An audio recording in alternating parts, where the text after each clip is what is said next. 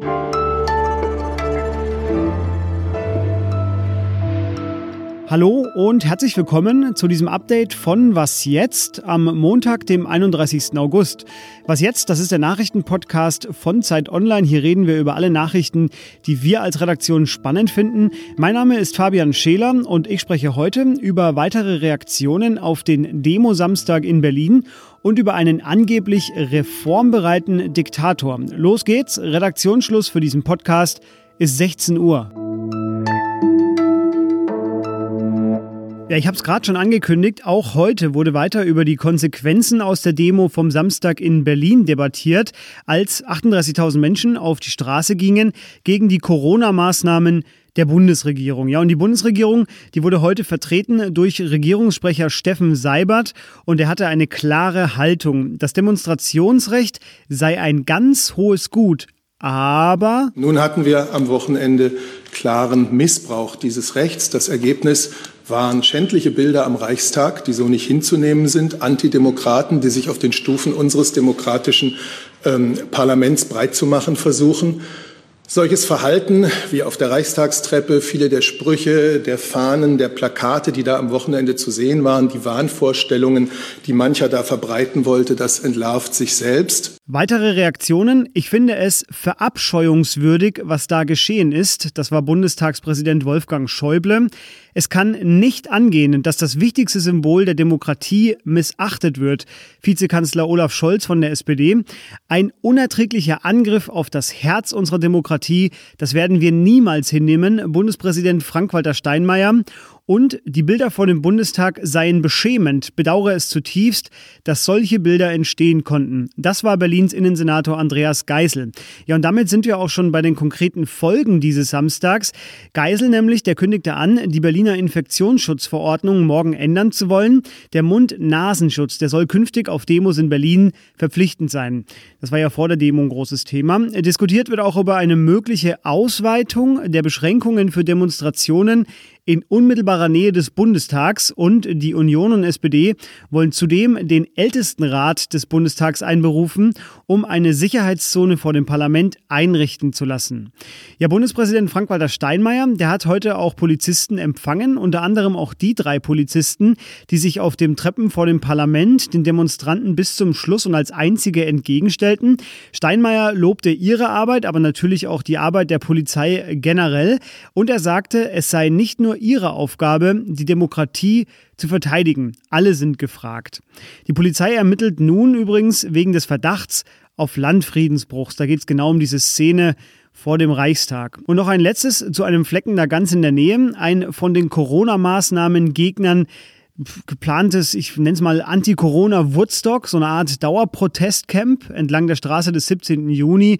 Das sollte bis Mitte September da stattfinden. Das wurde vom Bundesverfassungsgericht verboten.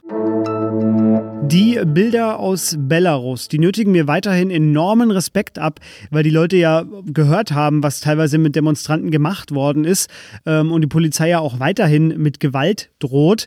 Und trotzdem gehen die Leute auf die Straße. Erst heute Morgen habe ich zwei Frauen gesehen, die sich gestern offenbar umzingelt von schwer gepanzerten Polizisten küssen und damit wohl zu friedlichen Protesten aufrufen wollen. Überhaupt scheinen mir die Frauen die Antreiber der Demonstrationen zu sein. Gestern waren ja erneut mehr als 100.000 Demonstrantinnen und Demonstranten in Minsk unterwegs, um gegen die von ihnen vermutete Wahlfälschung und für Neuwahlen zu demonstrieren. Heute hat nun Alexander Lukaschenko angekündigt, die gewünschten Veränderungen zu erörtern. Das ist ein Zitat von ihm. Das autoritäre System sei auf ihn zugeschnitten, das gab er zu, aber er sei ja zu Veränderungen bereit. Die Oppositionspolitikerin Maria Kolesnikova, die allerdings, die traut diesem Braten nicht. Lukaschenko lügt und manipuliert wie seit 26 Jahren, sagte sie der deutschen Presseagentur. Das Auswärtige Amt in Berlin hat heute außerdem den Botschafter einbestellt, um gegen die Festnahmen von Journalistinnen und Journalisten zu protestieren. Unter anderem, weil ja auch Mitarbeiter der ARD festgenommen und eine Zeit lang festgesetzt wurden. Acht lange und umkämpfte Jahre standen sie als Duo an der Spitze der Linkspartei. Nun machen sie den Weg frei. Katja Kipping und Bernd Rieksinger werden nicht mehr für den Vorsitz der Linken antreten. Das wurde ja schon vor dem Wochenende publik. Heute aber äußerten die beiden sich nochmal ausführlich auf einer Pressekonferenz. Keiner von beiden sei amtsmüde, sagte Rieksinger. Es habe vor allem mit der privaten Lebensplanung zu tun. Kipping werden ja Ambitionen auf den Fraktionsvorsitz und sogar eventuell die Spitzenkandidatur bei der kommenden Bundestagswahl nachgesagt. Ja, und so ähnlich klang das auch in ihrem Abschiedsstatement. Neben viel Rückblick auf äh, Geschafftes wiederholte sie nochmal ihren Wunsch, dass die Linkspartei künftig Anspruch aufs Regieren anmeldet. Also man schreibt uns ja zu, dass wir den Finger in die Wunde legen. Das ist gut, aber ich denke, für die Zukunft muss noch mehr gelten. Müssen die Leute mit uns verbinden, dass wir nicht nur meckern, sondern dass wir auch wirklich machen und die Dinge umsetzen. Deswegen sage ich ganz klar, was jetzt auch ansteht, ist, den Gestus von regierenden Bewegungen, rebellischen Regieren auch im Bund zu wagen. Ja, das kann man auch verstehen als freundlichen Gruß an einige in der linken Fraktion, die die Lebensaufgabe der Linken ja im Kritisieren sehen und das gehe nun mal am besten in der Opposition. Auch eine alte Parteigröße meldete sich am Wochenende ähnlich wie Kipping zu Wort. Gregor Gysi hält nach der kommenden Bundestagswahl erstmals Rot-Rot-Grün für möglich. Gysi selbst will nicht für den Vorsitz kandidieren, wenn die Linkspartei vom 30. Oktober bis zum 1. November ihre neuen Vorsitzenden oder ihre neue Vorsitzende wählen wird. Morgen früh finden Sie dann hier bei uns im Podcast ein ausführliches Gespräch zur Zukunft der Linkspartei in Deutschland. Was noch? 2010 bis 2020. Was für ein Jahrzehnt. Das war lineares Fernsehen und Netflix, iPod und Spotify, aber auch Obama und Trump. Und Sie sehen schon, worauf ich hinaus will. Nicht alles, was in diesem Jahrzehnt passierte, wird für mich als Erfolg in die Menschheitschronik eingehen.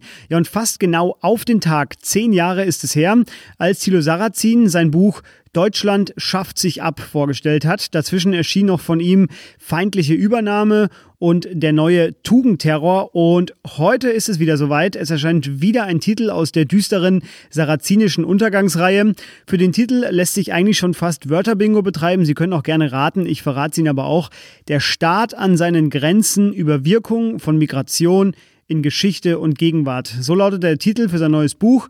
Es geht also um ein sarazinisches Lebensthema, die Geschichte der Zuwanderung und ganz große Überraschung.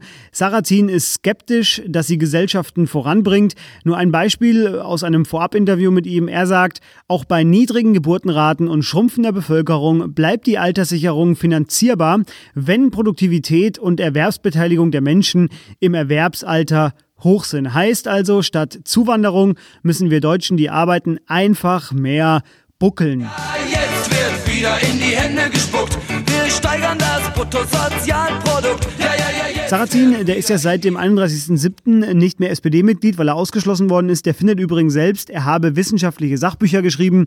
Ich sage, Herr Drosten, bitte einmal prüfen. So, und das war's für heute. Der August schafft sich jetzt ab, aber keine Sorge, auch im September geht's bei uns gewohnt weiter mit Morgensendung und Update. Ich bin Fabian Scheler, mich hören Sie dann am Mittwochmorgen wieder. Bis dahin, tschüss. In